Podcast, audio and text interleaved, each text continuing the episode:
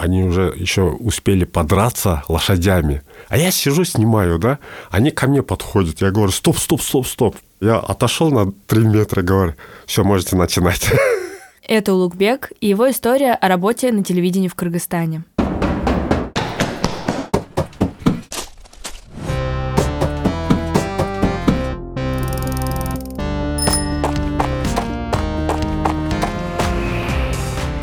Привет!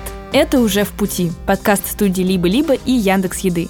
В этом подкасте люди, работающие курьерами, рассказывают о необычном опыте из своей жизни. В 2020 году, во время пандемии, мы все оказались заперты в своих квартирах. Благодаря курьерам пережить локдаун оказалось гораздо легче. Для одних курьерство стало профессией, для других – самой доступной работой. А кто-то стал курьером, чтобы не сидеть дома и приносить пользу. Мы искали и нашли таких людей в профессиональных чатах, в соцсетях, через знакомства и просто на улице во время работы. И попросили их рассказать историю о себе. Кто-то озвучивает аниме-сериалы, кто-то осваивает столярное дело, кто-то занимается исторической реконструкцией. О том, как этот опыт меняет их жизнь, герои и будут рассказывать в этом подкасте. А помогать им буду я, Алина Белят. Меня зовут Лукбек, я 1986 года родился, Республика Киргизия, Джалабадская область, в Сузарском районе. Улугбек рос на юге Кыргызстана в городе Джалалабад. Он хорошо учился в школе и даже закончил ее экстерном. Я школу закончил 2002 год. С 8 до 12 часов я учился в 10 классе, час до 6 я учился в 11 классе. Так я раньше закончил школу и в том же году поступил в университет. Улугбек поступил на экономический факультет, но доучился только до третьего курса, а потом ушел в академ. Он понимал, что образование и даже работа по профессии в Кыргызстане не смогут его прокормить. В те годы в Россию из Кыргызстана на заработки уезжало по 24 тысячи человек в год. И Улугбек тоже решил поехать в Москву. Просто у нас э, вот зарплата очень маленькая. Для себя тоже не хватает. Бывали такие дни, вот, за проезд, за обеды, туда-сюда, и все, на семью никак-то. Пришлось сюда на заработку приехать. Первый раз я приехал на заработку 2005 года. Тяжело было те времена работать. Особенно мне было тяжело, потому что я в доме единственный ребенок. И вот родители еле-еле отпускали. Я тут э, год работал и уехал к себе, родину. У Улугбека заболела мама, а еще в Кыргызстане его ждала девушка. Поэтому после года жизни в Москве он вернулся работать домой. Мама поправилась, на девушке Улугбек женился. Но вот хорошую работу найти никак не получалось. И однажды, благодаря случайной встрече с другом детства, Улугбек попал на телевидение. Я работал частный охранным э, в компании работал.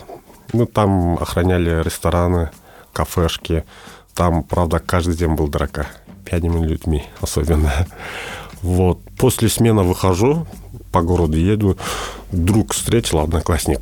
Говорит, ты где работаешь? Я вот охранником работаю. Еще в синяках был я. Он говорит, ты что, совсем что ли? Давай к нам в телевидение. Я говорю, я никогда камеру не держал в руках. Никогда вот. Он говорит, я тебя научу. И вот тогда я свой первую видеокамеру купил. Panasonic 3000 был большой кассеты. На рублях где-то 10 тысяч приблизительно. Вот. Купил себе видеокамеру и устроился на работу. Есть у нас национальное телевидение, республиканский, как вот первый канал в России, да, а у нас называется первый национальный канал, это КТРК. А мы в области работали, в регионе. Это областное государственное телевидение. Канал назывался Джалалабад в честь города и показывал новости, развлекательные шоу и спортивные передачи – Улугбек никогда раньше не держал в руках камеру, но после 12 дней стажировки его все равно взяли на работу и сразу отправили на его первую в жизни съемку. Но эта съемка ничем удачным не кончилась. Я помню свою первую съемку с губернатором, был выезд, командировку. Ну, тогда я брак сделал. Я там почти что ничего не снимал. Там, знаете, просто операторов не было, кроме меня. И редактор подходит, я сижу в студии, говорит, ты снимаешь? Я говорю, да, снимаю. Вот самостоятельно снимаешь? Я говорю, да, конечно, самостоятельно снимаю. Он говорит, давай, бери камеру, поехали. Это была э, командировка губернатором. Мы выехали на соседний район. Солдаты присягу давали. Там э, вот интервью же долго снимаешься. А я интервью брал по 4 секунды. Запись нажал, 4 секунды, отключаю, обратно 4 секунды нажимаю, отключаю, да. Поэтому вот интервью, ни один интервью, нормальное интервью не получилось. Во время монтажа на следующий день меня вызывает редактор на монтажный стол, говорит, а где мой интервью? Говорит, я показываю видео, показываю через компьютер, вот ваше интервью. Мне начала орать там туда-сюда. Ну, после этого меня быстренько проучили. У Лукбека решили больше не брать на репортажные съемки и оставили работать в студии.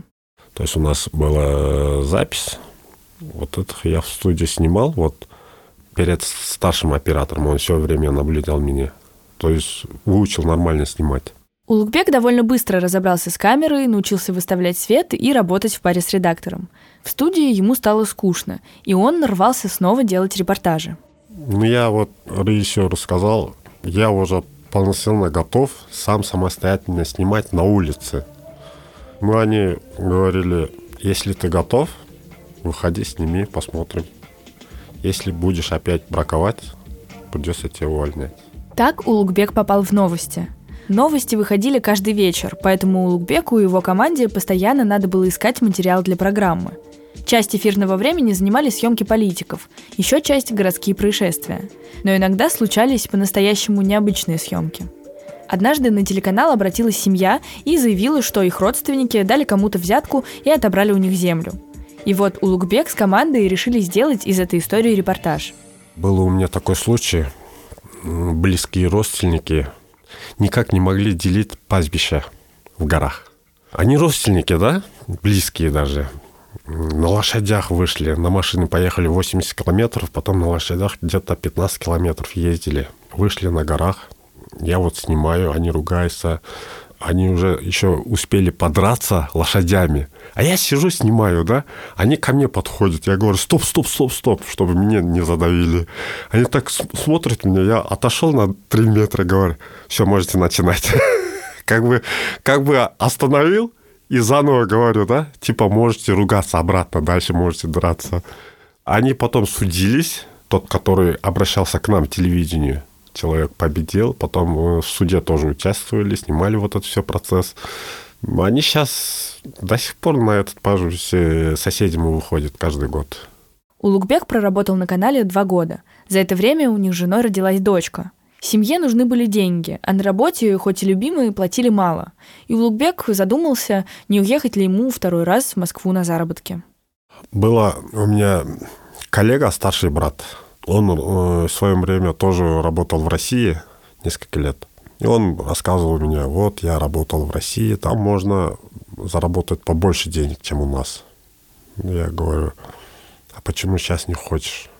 Он говорит, я свой уже отработал, собрал себе денежки. У меня свой дом есть, своя машина есть. Я вот думал, думал, может, мне тоже надо идти на заработки. У Улугбека тогда не было ни машины, ни квартиры. И тогда он решил поехать на заработки в Москву. А было тяжело. Когда я сюда приехал, я скучал по камерам. Я тут в Москве увидел, да, операторов вижу, вот, прям стою, смотрю, да. Э, было, в, я не помню, в каком-то магазине снимали рекламу. Я подошел оператору, говорю, я тоже раньше работал телеоператором у себя. Может, к вам устроиться на работу? Он говорит, а ты готов стажироваться? Сколько мне сказал тогда? Полгода сказал, что ли? Полгода, да. Конечно, Улугбек не мог себе позволить полгода стажироваться и не зарабатывать. И он пошел туда, где готовы были платить сразу. На стройке работал первое время. Ну как на стройке, там разнорабочим грузчиком работали. Потом в ресторане устроился. Вот в ресторане мне хорошо платили, да. Два работал, два отдыхал. 28 тысяч в месяц получал. Это в 2009 году, 2010 году был.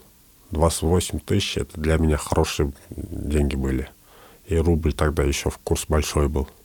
Лукбек проработал в Москве три года. Он накопил денег и понял, что может вернуться в Кыргызстан. В 2011 осенью я ушел и поехал домой. Купил 21 штук коров, барана купил, 50 штук. Молоко продавали бы. Баран тоже резали, продавали на мясо. Обратно на месте другое купили. Вот так вот года два там чисто вот. То есть кроме зарплаты у меня было лишние деньги, да? Как бы бизнес, малый бизнес. Это все жизнь хватил, да? Достаточно хватил. Дела наладились. Теперь у него были и накопленные деньги, и свое дело. В это же время у него родился второй ребенок. Казалось, все теперь будет хорошо. Но тут в личной жизни начались проблемы. Подробнее Улугбек не рассказывает, но именно из-за этого у него не осталось сил заниматься своим производством. Потом пошел, пошел и все продал. Половину часть пропил. Были тяжелые времена. Ну, семейные семейной, с женой. Отношения с женой становились все хуже. Но зато в это же время Улугбеку снова предложили работать на телевидении. У меня там тот, который друг первый раз предлагал на государственном телевидении, когда я работал в России, тот частный канал открылся. И друг туда устроился. И он говорит, пошли к нам. Ты же у нас готовый кадр. Нам сейчас вот оператор нужен. Я вот думаю, думал, думал, думал, может, мне не надо идти нафиг этот частный канал, может, закроется когда-нибудь. И решил устроиться все-таки на частный канал. Он меня уговорил. Улугбек попал на седьмой канал. Это было в 2013 году. Канал к тому моменту уже существовал три года. Его создали чиновники, которые до 2010 года были во власти. А в 2010 году в Кыргызстане произошла революция, свергли президента, и еще на этом фоне произошли межэтнические столкновения между киргизами и узбеками – и как раз в это время появился седьмой канал. Его владельцы хотели использовать СМИ против тех, кто пришел тогда к власти. Там первое время правду надо было показывать. О правде надо было показывать, потому что то время было в Киргизии очень политический хаос был, можно так сказать. Было июнское событие, те года. В 2010 году же у нас же этот убивали же друг друга, киргизы и узбеки. Этническая война же была, три дня была. У нас тогда было только показывали о политике. Как работали города мэр, как работал э, губернатор области, как работали чиновники, как они разбогатели. Вот такие вот э, журналистские исследования были. Был депутат, я имя не хочу сказать, после нашей информации из партии, вот, если грубо выгнали, с том, что он опозорил свою партию, да, он незаконно захватил землю, незаконно захватил несколько организаций, захватил завод большой. Он сейчас не депутат, он просто ну, бизнесмен. После нашего материала вот некоторые чиновников арестовали даже. Из расследований каналу поступали угрозы, в том числе даже лично Улугбеку. Но его это не очень беспокоило. Теперь работа для него стала чем-то большим, чем просто нажать на кнопку и поймать ракурс. Теперь для него это была настоящая журналистика, которая может что-то изменить. Мы снимали местного городского депутата, сессию снимали, а там депутат просто сидел во время сессии, да, телефон играл, да, Просто-напросто взял телефон и телефон играл. А там уже обсуждает бюджет города за год. А он сидит, играет, а я снимаю сзади. Вышли на улицу, интервью брали, вот спрашиваем у народа, да, вот у горожанов спрашиваем, вот вам такие депутаты нужны или не нужны? Они, естественно, говорят, не нужны нам такие депутаты. Вот показывали потом, кто снимал, кто снимал, а вот Бег снимал. Мне даже несколько ребят приехали, что больше так не, не надо снимать. Якобы вот этого человеку, депутату. Вообще не надо снимать что он делает. Типа он что, мешает, что ли? Если еще будешь снимать, мы тебя там пальцы отрежем туда-сюда. Вот такие угрозы были. Кроме расследований и материалов о политике, Улугбек освещал события из социальных сфер, здравоохранения и науки. У нас есть врач, кардиолог, профессор он. А, у нее даже в YouTube есть видео, как вовремя операция свет отключился, и он оперировал э, человеку э, с помощью фонарика. Он даже попал в книгу Гиннесу. Однажды этому врачу нужно было сделать операцию с остановкой сердца, и Улугбек выехал на съемку в больницу. Он оперировал трехлетнюю девочку. Он вызвал специально телевизионщиков, потому что там новый аппарат им приехал, и вот они показывали, как работает вот этот аппарат. Я вот участвовал вот в этом операции, да, вот он тогда сказал, когда оперируют сердце, на 3 секунды сердце останавливается. на 3 секунды. Если они вовремя подключают вот эти шнурки с кровью вовремя, сердце обратно заработает. Если не успеет, все человеку. Человек не станет. Ну, потому что я почему вспомню, когда мы вошли в больницу, там женщина сидела, да, и плакала. Я думал, что у нее близкий человек оперирует, точно оперирует. Я успокаиваю вот эту женщину и спрашиваю, кто у вас, мама, отец, муж, брат? Она говорит, дочка оперирует. Я говорю, ну, все будет хорошо, все будет хорошо. Вот так много не нервничайте, успокаивал и заходил операцию. Оказывается, вот эта дочка мать была. Где-то минут 20 оперировали, операция закончилась, а мы интервью брали, спускались вниз. Я вышел, сказал, операция прошел успешно. Я тогда сам чуть не заплакал. Вот это тоже вот незабываемый съемка, потому что я вот прям сердце видел, да, как оно бьется во время операции. Еще маленькое такое вот, буквально вот 2 сантиметра, 3 сантиметра сердца трехлетной девочкой. Улугбек проработал на том частном телеканале 5 лет, но потом у него случился конфликт с директором. Улугбек уволился и перешел снова на государственный канал. В 2017 я уволился. Я просто директором поругался и уволился. Ну, вот такой человек был, вот, гордый человек был, да. Он вот хорошим менеджером был, а вот в жизни он мне вообще не нравился, да. Он слишком гордый был, он говорил, ой, без меня вы тут, что, вы даже без меня не можете работать, я, я вам хорошо плачу. Я в итоге сказал, иди ты вы куда надо. Я увольняюсь. Я ушел. Ушел, э, несколько месяцев дома был. И вот тогда еще думал, может, в Россию поехать на заработку. Нет, потом меня знакомые вызвали на государственное телевидение обратно. Работать снова на государственном канале у Лукбеку было непривычно. Не на все темы можно было говорить и не все события освещать. Отличалось там только государственные политику сыграли, да? как бы государственное телевидение надо показывать, вот, вот наше государство хорошо работает, все вот обеспечивает. Вот. Да, было там тяжело первое время. Просто на частном телевидении там как бы откровенно показываешь, а на государственном вот аккуратно надо показывать там. Я вот оператором работал, да, в государственном телеканале. Губернатор, помощник губернатора говорит, ты давай шефу не снимай, говорит. Я говорю, пошел, ты знаешь, куда со своим шефом, говорю. Говорит, ты за свои слова можешь отвечать? Я вам громко сказал, идите вы все, куда надо. Снимал, снимал. Итоге вот этот, половину я вот показывали эфира, что губернатор э, грубый человек. То есть нехорошо он работает. Половину показывали, а половину все-таки не показывали потому что там через начальство, через начальство там звонили, звонили, и в итоге пришлось вот это видео отрезать. И вот эту кассету забрал директор. Генеральный директор забрал. Я у ребят спрашиваю, где вот это видео? Говорит, вот директор забрал. Я говорю, вот сволочь. Улугбек устал от цензуры, а при этом платили мало. Нужно было кормить семью. К этому моменту у него было уже четверо детей. При этом проблемы с женой продолжались. И тогда Улугбек захотел уехать, сменить обстановку и как-то отвлечься. Вот последний раз, э, первая причина это а, опять же еще на заработку. Первый план. Второй план, какое-то время хотел воздух поменять. Я просто устал там, да, как сказать, я был в депрессии.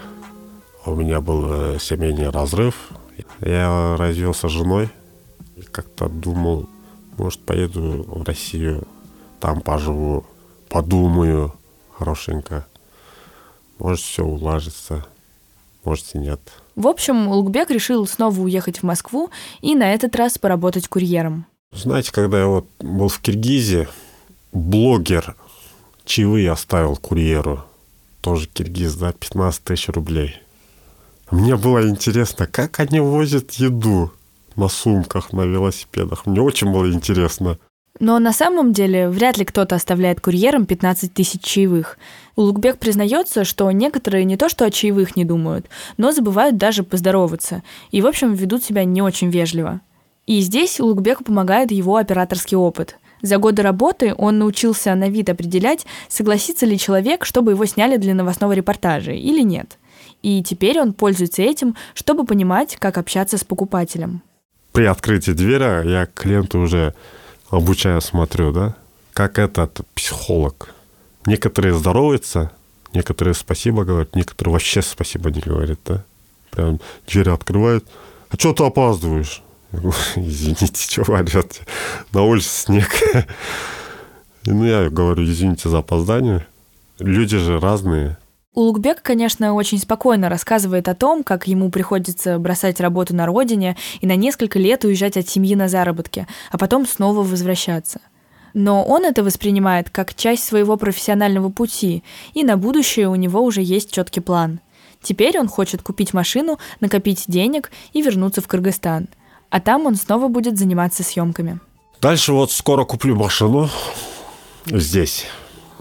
И дальше буду работать не велокурьером, а автокурьером. Побольше будет деньги. Потом года три точно буду в России. И у меня вот вообще на будущее есть, хочу открыть свою студию у себя. То есть у меня там команда есть, ребята поможет, от меня требуется техника и лицензия. Там будет новости, как всегда, обычные основной будет тема про хозяйство. Ну, как надо ухаживать коровами, как их надо кормить правильно, чтобы побольше молока получить. Ну, так. Вот это мой план на будущее.